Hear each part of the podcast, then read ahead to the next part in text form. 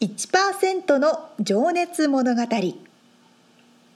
海外に住んでいる日本人は日本人総数のわずかに1%この番組では海外進出や起業を果たしたビジネスオーナーや経営者また各業界のプロフェッショナルな方々へ対談形式でインタビューをしていきます。日本の未来を背負うグローバルなプロフェッショナルたちの仕事哲学とそこに燃える情熱に迫ります。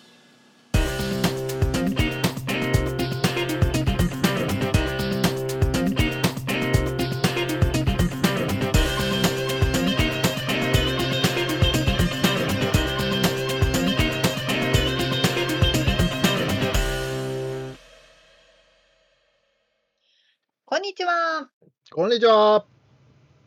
1%の情熱物語131回でございますはい。あのねアップルがですねほまあいろいろ新しい Apple Watch とか iPad とかをこの前発表したんですけど、う。今、ちなみに収録してるのは9月それ22日のに伴って2020年。うん。2020年、はい。それに伴ってねあの新しいフィットネスサービスというのを提供するということを発表しました。ちらっと見ました。見ました？Apple うん。フィットネスプラスかな、っていうやつでおーいや待ってましたって感じなんですけど。あ、そうなの？そうまあ月額9.99かな？だからまあ10ドルぐらいでうん。オンラインで見放題の、あの、フィットネスオンラインコースがあって、うん。あでね、そうなの？いつもそういう。そうなんですよ。そうそうそうそう。で、いつもヨガとかね、ダンスとか、まあ、普通のこの、エクスいろんなタイプのエクササイズ、うんワークアウト、エクササイズ、あとはダンベルとか持ってやるとか、本当いろんな種類があるんですけど、うん。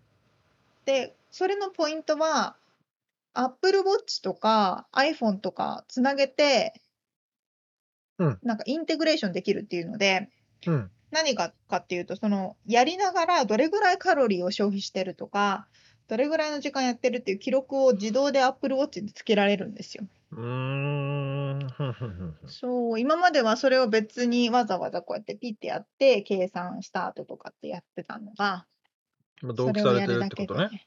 そう、勝手にシンクロナイズしてくれてるということなので、すごく楽しみなんです。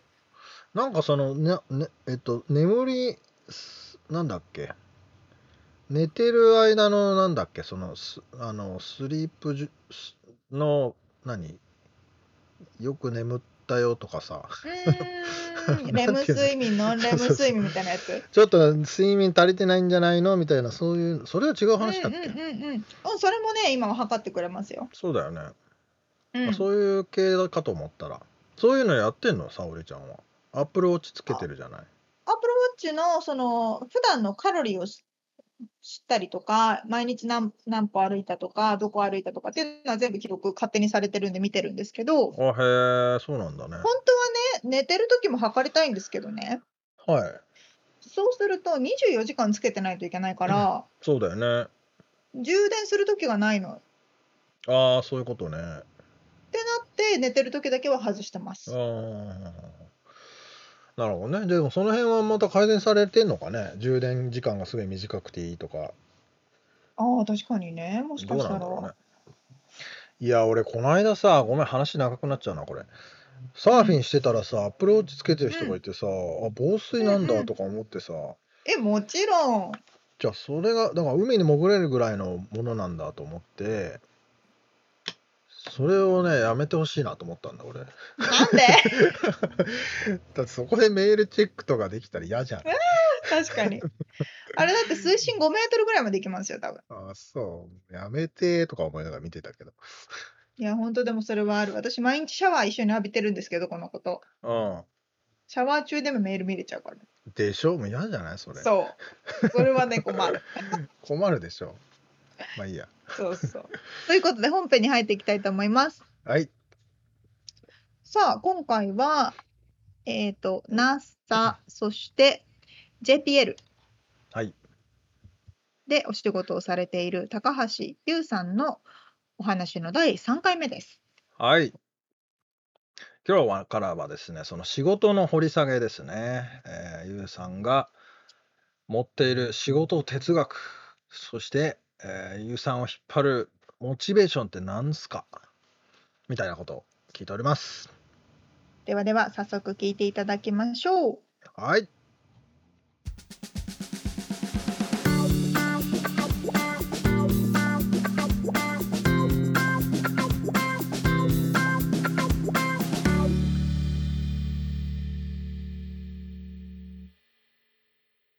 はい、えーっと、じゃあ今からですね、ゆうさんのお仕事、えーっと、JPL でのそのナビゲーションエンジニアとしてのお仕事のちょっと掘り下げをしていきたいんですけども、ちょっとこれみんなに聞いてる質問で、あの、今の、えー仕事をしていて誇りに思う瞬間、嬉しい瞬間ってどんな時ですか？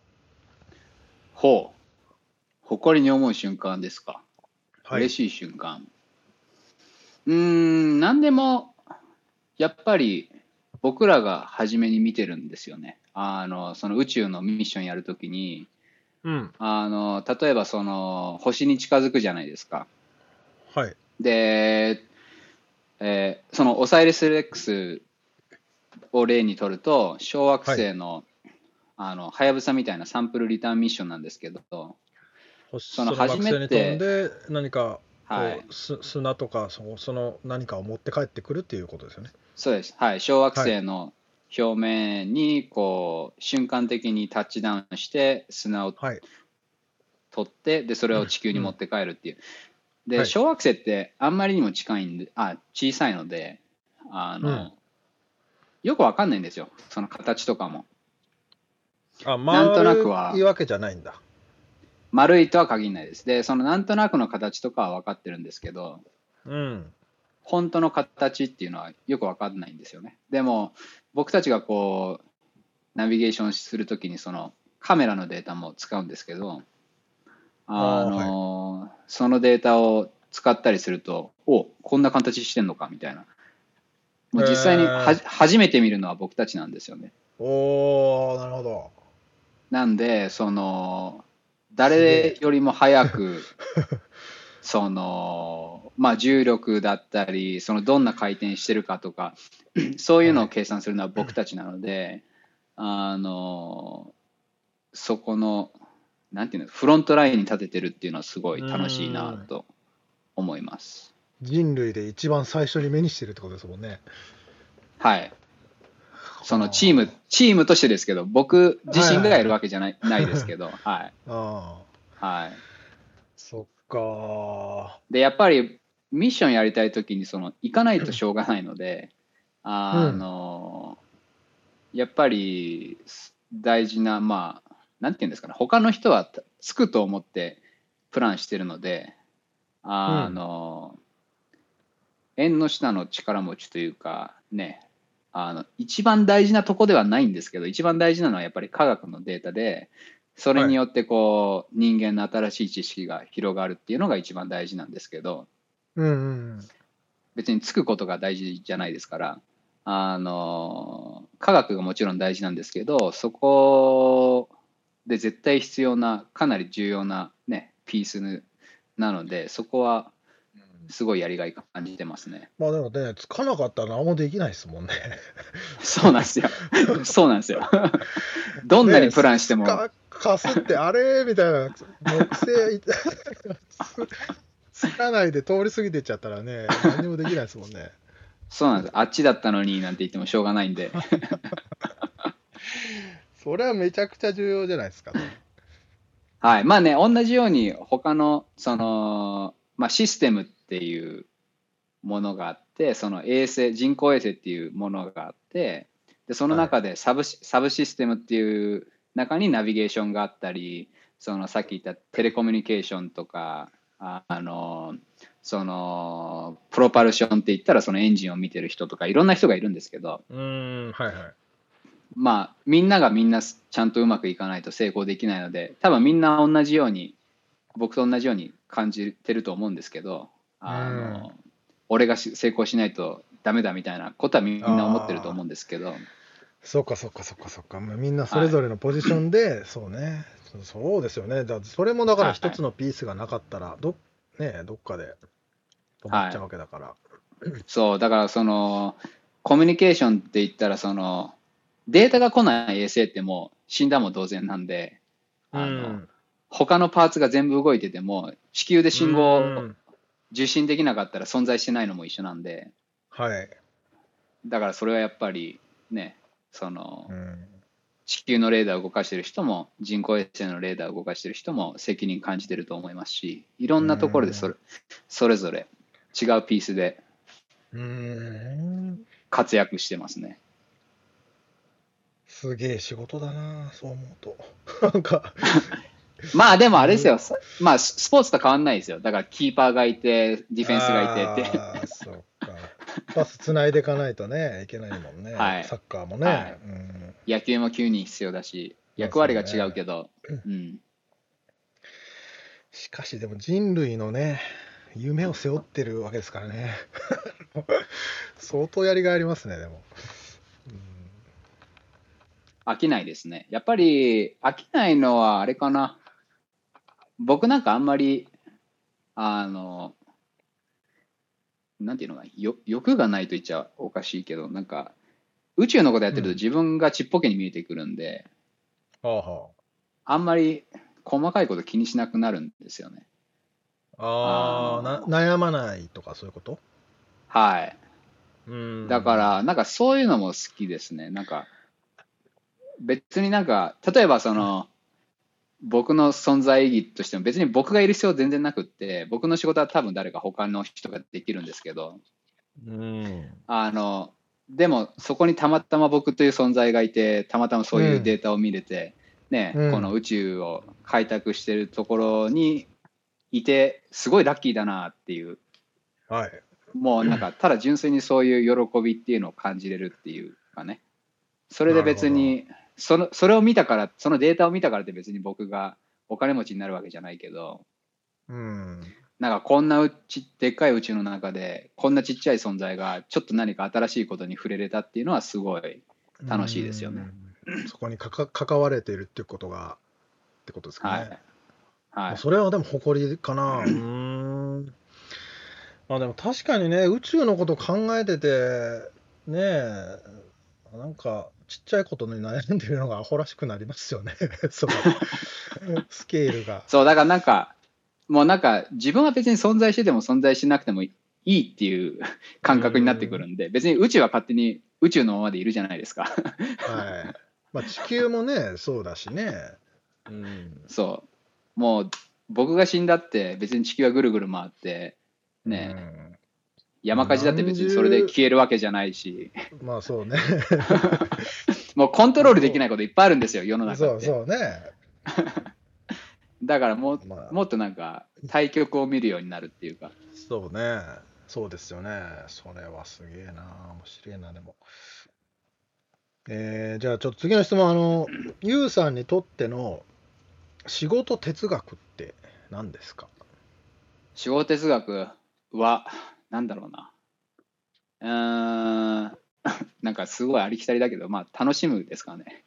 あのうんうん、知らないことを知ろうとするっていうのが、まあ、常に大事にしてますけど、なるほど。はい、だそれに関わって、やっぱり、チームの中で一番、僕はできるだけリーダーの立場にはなりたくなくって、僕よりもできる存在と一緒に仕事しないと学ばないので、うん。そういうのも大事にしてますね。うん。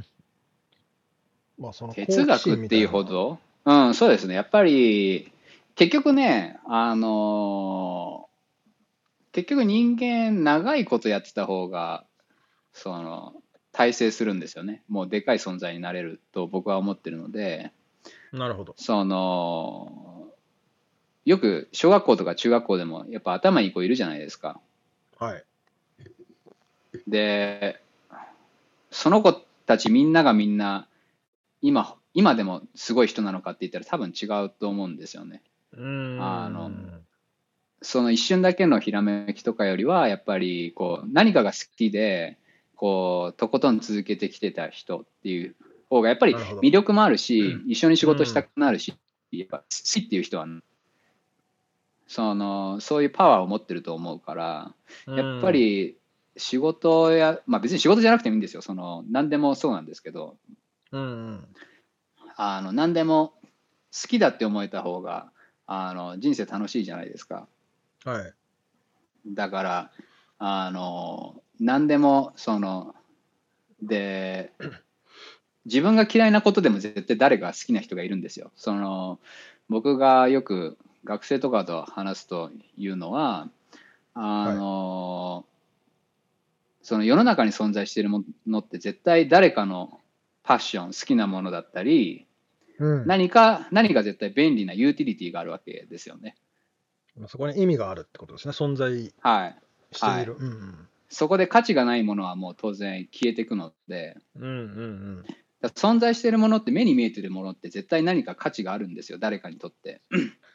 うんなるほどで、やっぱりそれを好きな立場から見見てると、やっぱり人生楽しいじゃないですか。うんだからその、どんなに嫌いなことでも、その人の立場を理解しようとうん考えて,、考えてみるとか、そういうのはすごい僕大事にしてて。うんもう何でもそうです。もうなんなんクリケットとかね、僕全然楽しさわかんないけど、あれ楽しく思えたら絶対楽しいじゃないですか。う んクリケットってどういうやつだっけ？もうなんか、なんだろう、あの、なんかカこゴう、カゴ？じゃないです。あの、野球みたいになし投げるんですけど、一回バウンドさせて、はいはいはいあの、市内みたいな、なんか板の箱板みたいなので、バーンって打って、ああはいはいはいなんかだ楕円の球場で野球やるみたいな感じなんですけど、ああまあなんかそうやって、ぼ僕もまだ理解しわかんないスポーツもいっぱいあるしね。そう。だから、よくわかんないことっていっぱいあるんですよ。なんでこんなんやってんだろうって。でも、一つ一つにやっぱ何か意味があって、まあね誰かのため、うん。ね、誰かが発明して、誰かが好きなもので、はいはいはい。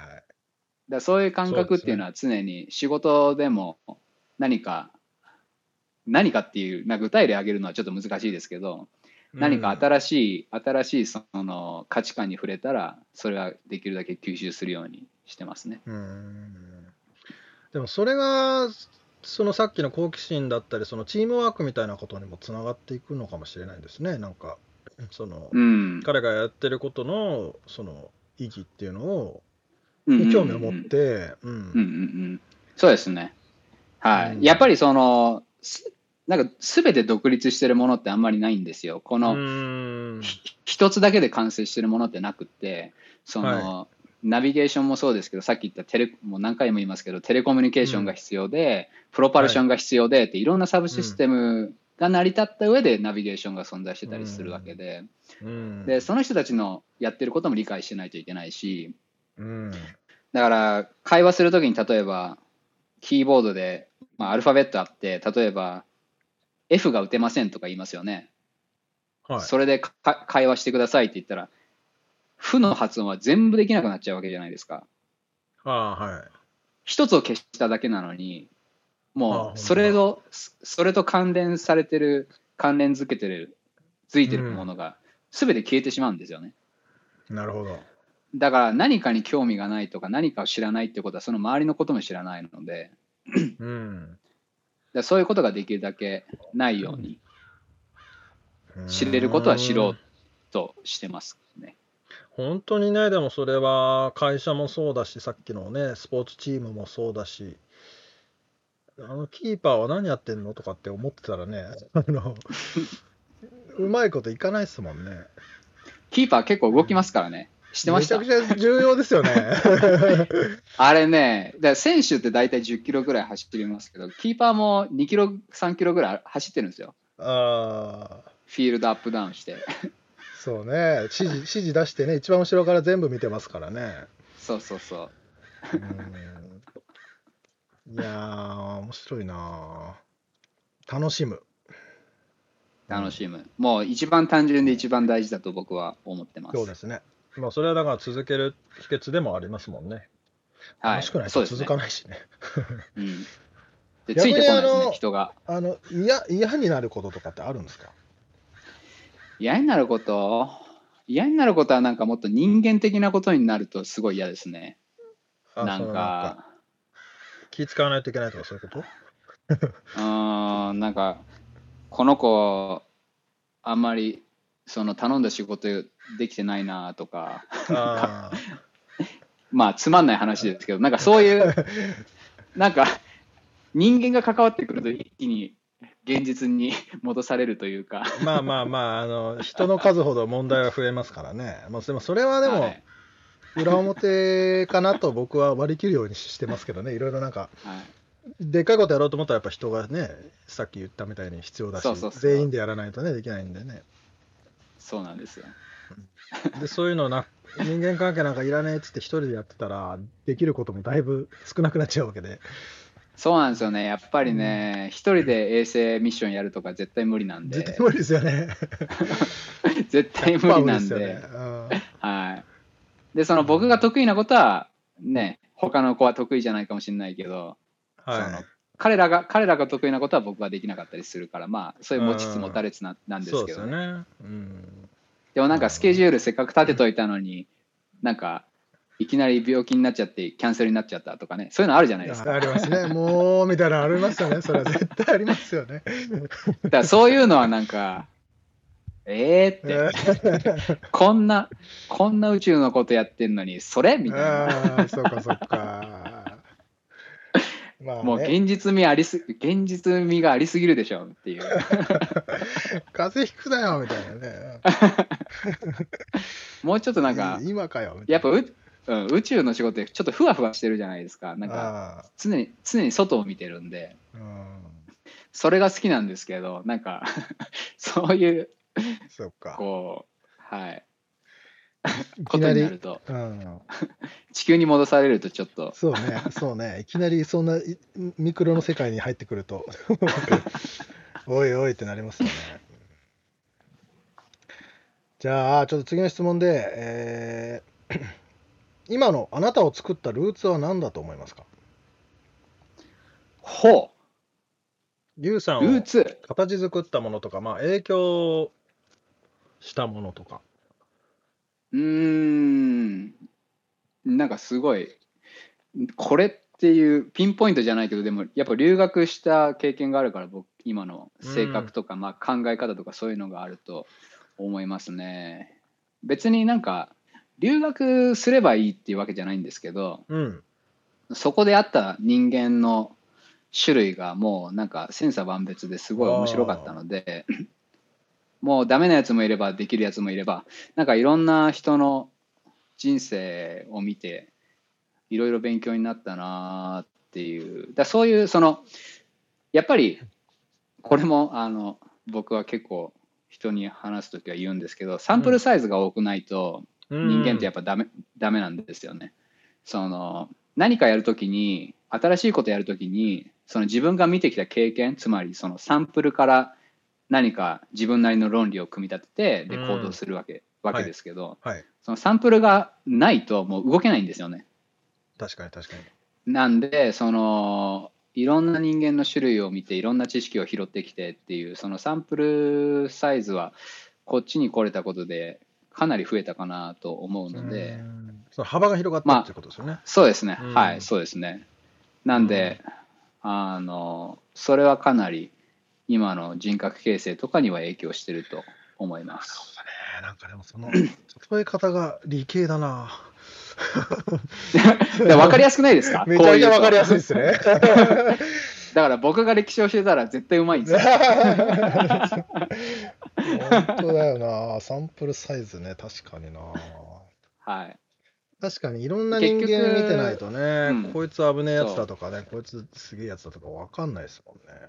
幅が。そう、なんか、なんかどうしても気づかないんですけど、あの自分の生活に慣れちゃうと、そういうのってやっぱり頑張んないと、うん。新しいサンサンプルっていうのは出てこないんで、確かに確かに。同じものばっかり、同じ生活になるとね。うんうん。はい、いつも同じ友達と遊んでるとか、うんそうなっちゃうんですけど、うんうんうん。ただそういうのをなんか無理やりもう押し広げて、あのまあ、か関係切るとは言わないんですけど、うんうん。そのいろんな人を無理やりこう同じ人じゃなくていそこからその壁を破っていろんな人と触れ合うことで得られる知識っていうのはもうまあはるかに、うん、うん、一人の人と遊んでるよりは、そうですね。まあ、だある意味、だから自分のコンフォートゾーンを破って外に出るっていうか、まあ、ちょっとチャレンジングなところもあるわけですよね、その新しい人に会うっていうことは、ね、自分の殻を破るってことですもんね。うん。うーんうんまあ、それもやっぱ好奇心とかにつながるのかな。うん。そうだと思いますね。うんでまあなんかそれも努力するようになるのは、もうなんか別にこの人とあんまり会いたくないなって思ってもやっぱり無理やり会うようにしたりとかはいはいはい。そういう、まあ、自分がどんなに忙しくってもこう人と話してみるとか、うんあのそういうでも努力は必要でです。そういう考え自体はどどいつから持ってるんですか？うーん大ちゃんとなんかこうやってサンプルサイズがとか言えるようになったのは大学院からですね。ん。はい、なんでなんか感覚的にそういうことを思ってはいたんですけど。もともとその友達がたくさんいて社交的でとかそういう性格だったんですか、うん。どうかな？社交的かな、まあ 話せば嫌なやつではない気がします。あーいや嫌なやつではないですよ。少なくとも今僕は今1時間ぐらい喋ってますけど。いやでもこうね人と会うのってやっぱりエネルギーいるじゃないですかね。いりますね。本当にいりますね。ね。はい。それをだからそういうところを、ううん。んできない子人もやっぱりいますし、まあそれはそれはね、あそれはそれであの得て増えてがあるんで別に。うん。批判するとこじゃないですけど、うんうん。じゃあそそれが苦手だったら他のところで補わなきゃいけないので、そのうん知識だったり経験だったりっていうのを。あのだから僕はなんかね一回誰に言ったんだっけな？なんかお酒飲めない子になんかうんうんユウさんはそ,、そんなに人と遊んでてなんか飲み会とか行っててなんかいいなみたいな言われたことがあって。あお酒飲める人はいいなみたいな？そうそうそう。なんかそういう場が生まれるから、人間関係も広がるし、いいなみたいな。いや、でも、あのー別に面白い人だったら呼んでもらえるよって。僕言ったんですよね。うん。その別にお酒があるないっていうのは、まあ、ぼ僕は少なくともあんまり気にしてなくって。はいはい。いますよね、でも、お酒全然飲めないけど、やたらと飲み会にいるやつっていますよね。あそう。なんかそういう人は純粋に話がおも面白かったりあする。なんか呼ぶ理由があるわけですよねね。他の人が。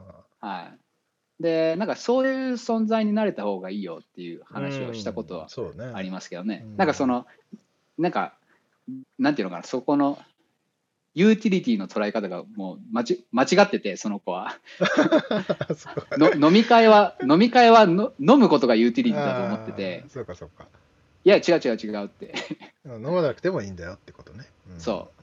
全然か価値観がなんか僕と違ったから、まあ、とかなんかそういうのは。お酒飲まなくたって別にね、お茶会もあるし。うんそうそうそう、ねお茶会はお茶会は僕絶対呼ばれないですね。なんで そうなんだ。あーでもそういう場所に存在できるというのはやっぱりネットワークも広がるしそうね。うん。いや、本当知識がね、幅広くなりますよね、人に話を聞くっていうのは。いやー、ちょっとね、やばい、時間がそろそろやばいや。もう一個質問すると、あなたを引っ張ってるモチベーションって何ですか？それもさっきのに戻る気がしますね。もう知りたいとかやってみたいとか、楽しいとか、そういう、キュリオシティですね根本的なはい。はい。もうなんかそういうのって、もう単純な欲望なんで、なくならないんですよ。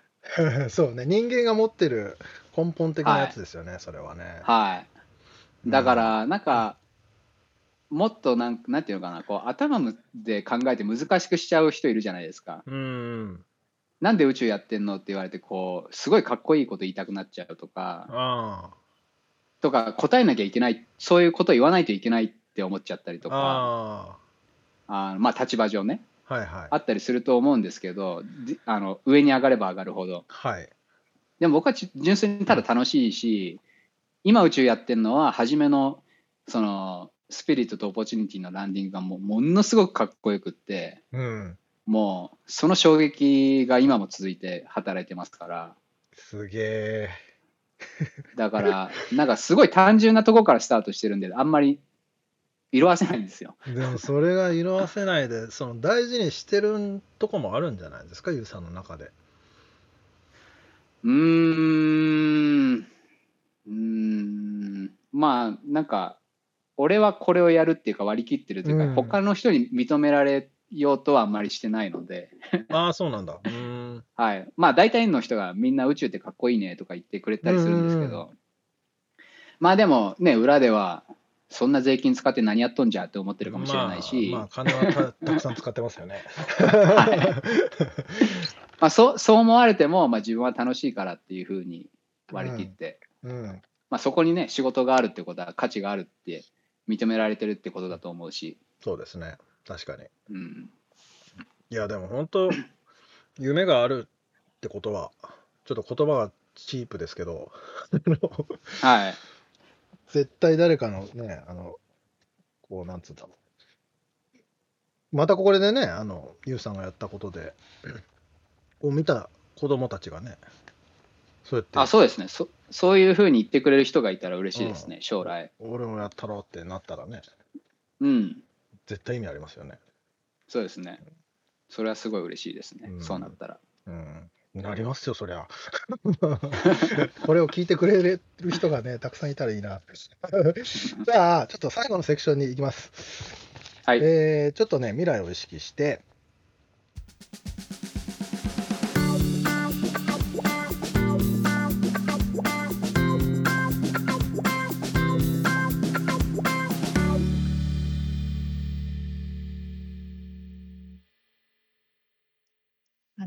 私もこんなこと言うの本当におこがましいんですがうん。このね宇宙を考えてると自分がちっぽけに思えてなんて自分の悩みなんてくだらないんだハッピーってなるのはね本当にわかるんです。そう？そうそうあそう。沙織ちゃんもそういうことがあるちっちゃい頃からすごい思ってた。ああ、そうなんだ。うんすすごいそれはね思っていてで宇宙に興味を持ってなんかそういう本とかよ読んだりとか図鑑とか眺めたり知識はないけど純粋に好きっていうのはそういうところはねありますね。ねえ、本当にでもね、あのーこう、やっぱり、なん俯瞰して見れるっていうのか何なんだろうね。うんこうんうんうん。なんかこうやっぱりいろんなことに興味があってう。うん。で地球以外のものって知らないことが多すぎるからそこをより知りたいっていうような気持ちうーん。なんでしょうね。うん。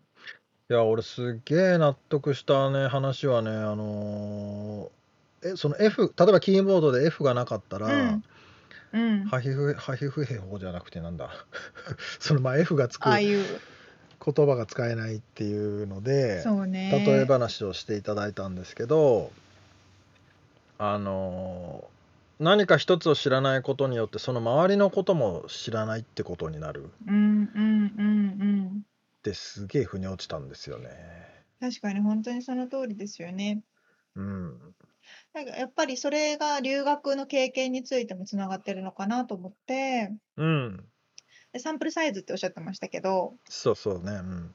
ねやっぱいろんなサンプルがないとその知らないことが多いっていうかまあ知らないことすら知らないっていうか。知らないそうそうそうそううんそうねそう。なのよね。ね確かになよくなんか話の引き出しがとか言いますけどねうーん。どんなことどんなお仕事にでもつながるんじゃないですか？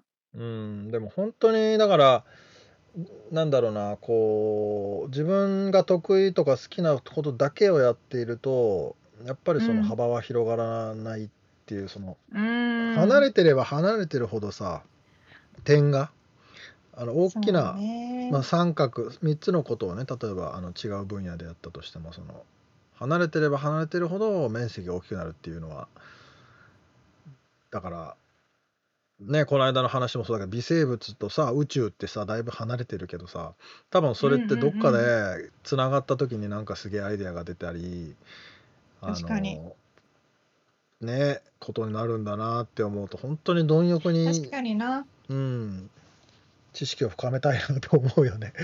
いやー本ってことはやっぱり人生に無駄なものはないんですね。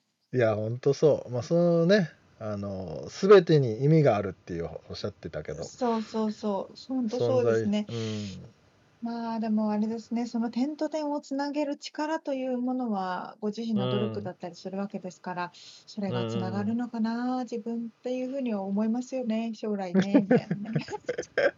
いつつながるんだろうなっていうふうに思いますようん、まあでもだね。からそれをつなげようとしてるわけじゃなくてただねこうパッとつながっちゃったみたいなことだと思うんあ、だけど、まあそうね、いうのもあるのか、うん。確かにうん確かに、そうですね。あ、これ、あっていう、そうそう。とか体験みたいなのがあるんでしょ？うん、そうそうそう。だから違う視点で見れるっていうことだと思うんだよね。その自分のフィールド外から、なるうん。うーん、ああこういうそうそうかそうか。そうそうそうそう。なんかそういう感覚はなんとなく。うん。ね。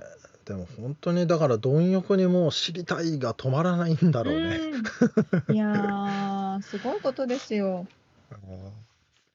確かにそれは人間が持ってるね根本的なもんだからなくなることはないと思うし、うんうんうん。あの確かにの確かに。きっと伸ばした方がいいんだろうね。だって子供の頃はさやっぱ質問ばっかりだったもんね。確かにこれってどういうここと？うん、あそっか確かにね。うなんで成人だもんね。確かなんでなんで。そうですよね。みんなそうだったんだろうなっていうふうに。思いますけど。ね。いやーちょっとじゃあそんななんか最後の来来週はねこの週インはいタビューの最後の回ですけど、最終回になりますが、えー未来を意識して、まあ、実はねあの話に出たかな。あのゆうさん中高生に向けてねちょっとセミナーをやったりとかねさこのコロナになってからそういったお話もあったりして、うんまあ、そんな話とか、えーまあ、そういう子たちに向けた、えーメッセージ的なところ。あとゆうさんが「ゆうさんは宇宙に行きたいですか?」とかねそんな質問をしておりまおーうわえわちょそれをめちゃくちゃ面白い質問なんですけど 楽しみにしてます。楽しみにしておいてください。はーい。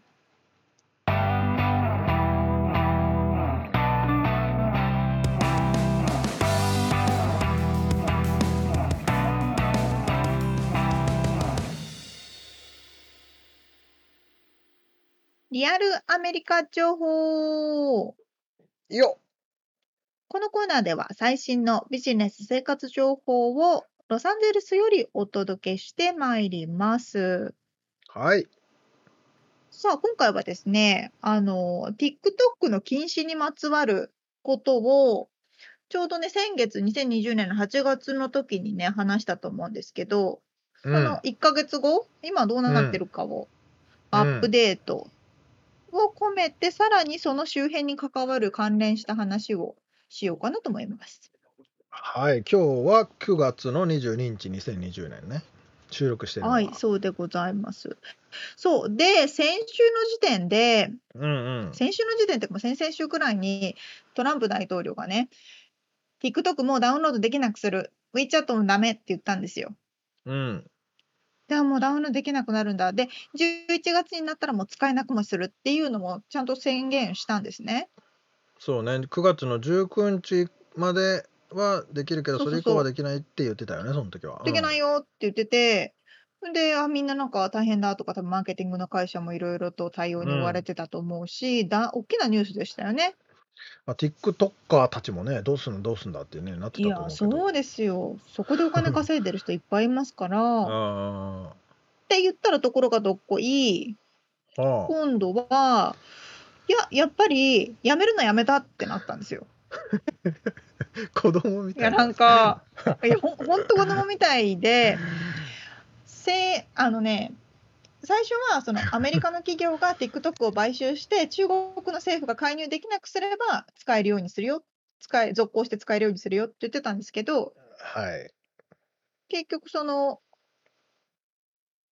なんでしょうね契約締結とはならなかった。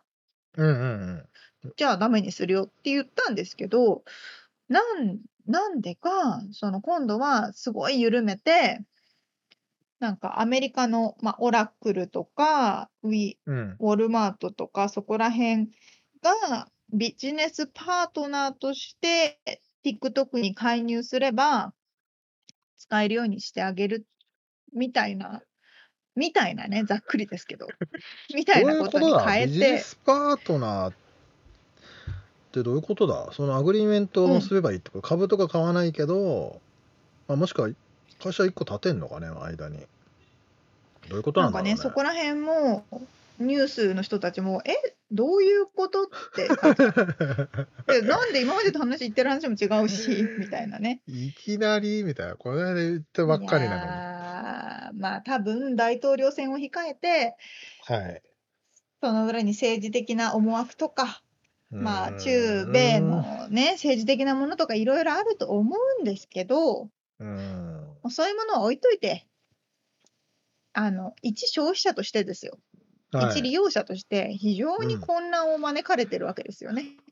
TikToker が一番混乱してるよねでも混乱してる、かわいそうだし、うん。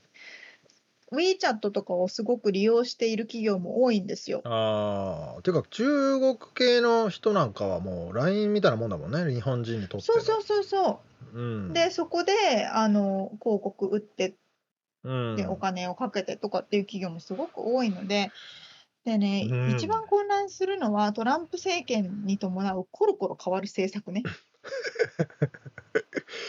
まあ、ずっとこの4年間困りっぱなしですけどね。ですよね、おっしゃる通りで、でちょっとお話は一歩 TikTok からずれますけど、はい。あの、アメリカに来ている日本人ってビザっていう問題が非常に大きいわけですよ。移民ですね。はい。あ、そう、日本人だけじゃないですね。移民の方はうんうんビザがないと滞在きできない、もしくはグリーンカードがないと。っていうところで、学生ビザで来てる人はものすごい数いるわけですよ。うん。で、コロナになりましたと。はい。で、このコロナでオンラインしか受けられません、学校が閉じているので。ああ、はいはいはい。そういう人たちは、うん。もうアメリカにいる権利がないので、出て行ってくださいと急に発表したわけですよ。そうだよね。そう。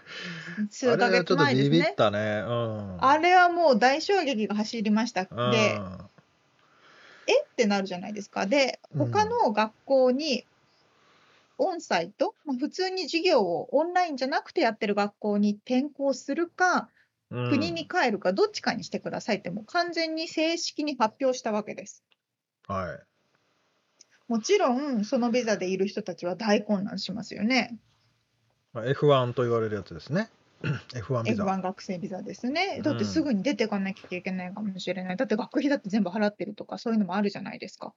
そうだよね。で、もう一つは、その学校側としても、外国人留学生に、えー収入源をものすごく依存している学校が多いんですよ、アメリカの場合。うーん、高いもんね、外国人は。高いんです。そうそう、外国人専用料金っていうものがあって、多分3倍ぐらい高いんですけど、あそうそう、そこにあの収入源を依存しているところも非常に多いということで、もう困るじゃないですか。どうしたらいいっていう、うんうんすぐ混乱で、私の友達とかもすぐに転校しなきゃいけないとかって準備をバーって始めて、うん。でもどうしようどうしよううんどうしようって言ってたら、数週間後に、やっぱ、あの それやめるって言ったんですよね。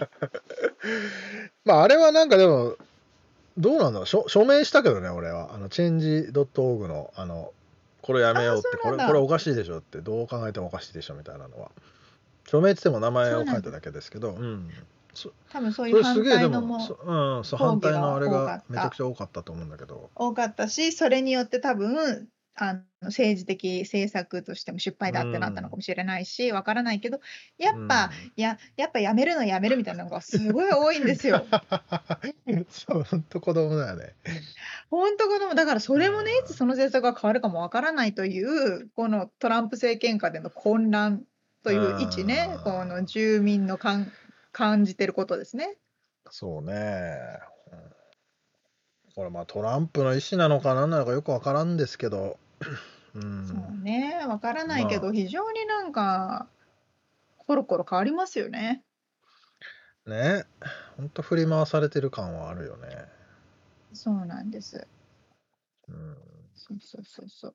とかね。で、まあ、ちょっとまた、に、米中に戻ると、はい。あの、まあ、つい先日ですけれども、香香港が、まあ、中国として認識されるみたいな法案がね、うん。通ったと思うんですけど、そその法案を用いて、あのその法案の後に、うん。アメリカもその香港を中国との一つとして見なすっていう考えになったんですね。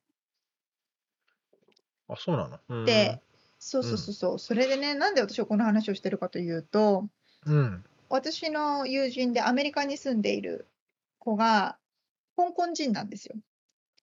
うん。で、永住権を持っていてアメリカに合法的に住めるんですけど、うん。で今まではその例えばお正月とかクリスマスとかで実家に香港に帰ります。はい。で、ちょっと長く滞在したいから会社のパソコンを持ってって、そ向こうでお仕事したりとかして、で、まあ、ちょっと長くホリデー取って帰ってくるっていうことをしてたんですけど、うん。その法律が通ったことによって、彼女はパソコンを香港に持ち出せなくなったんですよ。うわー。めんどくさ。だから、そうそうそうそう、あ、本当にもう何にも仕事もできないし、向こうにまずね、アクセスも多分できないだろうし、とかっていうようなことが私たちの周りで起きてるんです。そっか、でもそういうのもあって、その上 WeChat とかもできないとね、その WeChat 自体もさ、禁止になったうんらどうやって仕事するんだって人いっぱいいるんじゃんね、多分ね。うん、てか生活すらもなんかきつくなるっていうか、めめんどうんめんどくさいっていう言い方はあれかもしれないけど、それに変わるものがね、多分ないもんね。中国コミュニティの人たちにとってはね、そうそうそうあれが一番ですからねう。ん。うーん。まあ、鎖国だよな。ねえ、本当。そうそう、まあそんなことはね、なかなか日本にはこういう米中関係とか、実際に起こってることっていうのはなかなか伝わりにくいんですよ。日本絡んでないからう。んそこまでリアルなだから、リアルに起こってることねそうそうそうニュースは多分出てるとは思うけどリアルに起こってること。うんそうそう、ニュースはね、出てると思うけど、あんな今ね、ダウンロードね、できるかなと思ってやってみたら、できましたよ。あそうなんだ俺も削除しようかなとかもこの間思ってたんだけどいや、そうそうそうそう。だからね、しな本当にちょっとよくわからないんです。なので、大統領から発表しても、本当にこれ、そのままそうだよね続くのと変わるかもって思っといた方がいいかもってこと。まあでもある意味そのさっきのチェンジオーグとかさその民衆のうん。世論とか世論がうんうんうんうん。動かす力があるんならそれはそれでなんかいいそうねいいいいことだなと思うけど、ね、民主主義ではありますけどうね。ん。まあそうじゃないことで動いたの可能性の方が高いと思うけど。うん。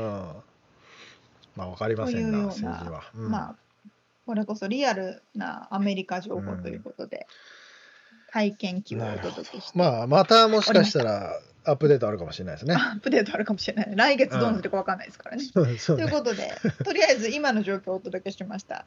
はい。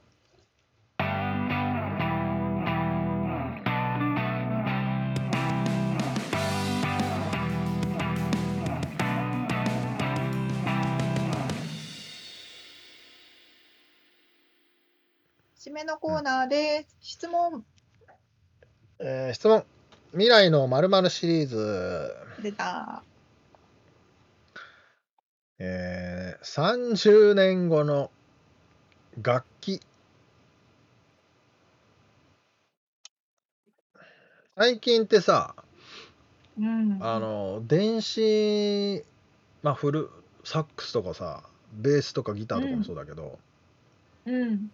とかあの iPhone にピアノの鍵盤が出てきてこうんうんう、うんうん。とかさもうめっちゃデジタル化されてるじゃない楽器って。されてますね。でそもそも楽器ってでもさ何？ねね猫の皮だっけ？三味線とかは。とかバイオリンはなんだっけ？なんかの尻尾だよねあれ。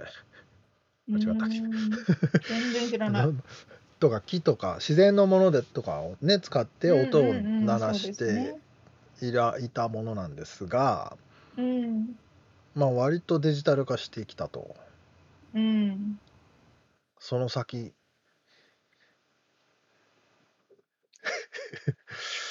今沙織ちゃんがすごく考えている顔が。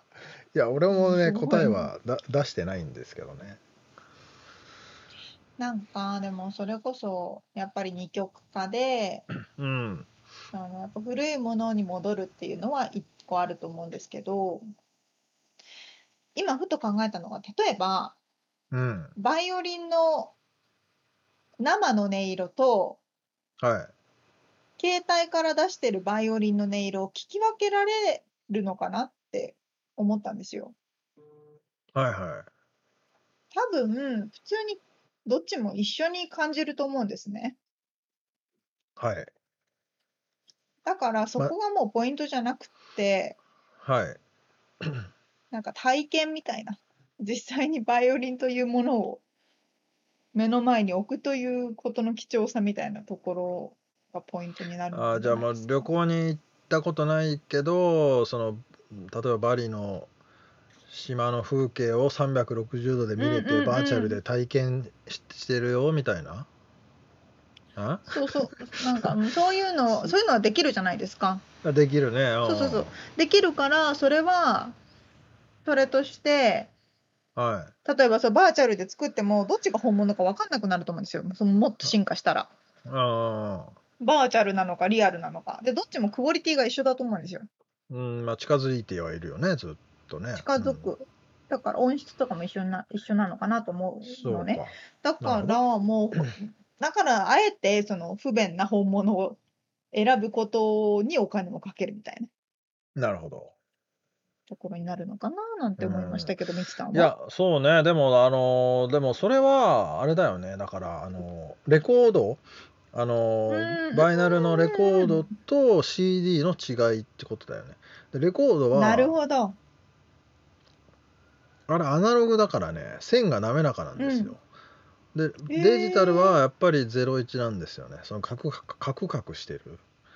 へからえ多分俺俺はグルメじゃないしその違いもよく分からんのだけど分かる聞く人が聞けば分かると思うのね,レコードの音はあったかいよねとかっていう人いるじゃない、うん CD よりいいよねって、まあ、多少はやっぱり分かる分かるしね。その雰囲気もあるしその背景のストーリーみたいなやつとかもあるから、うんうんうん。それが多分違いだと思うんだけどそういうのをすっ飛ばして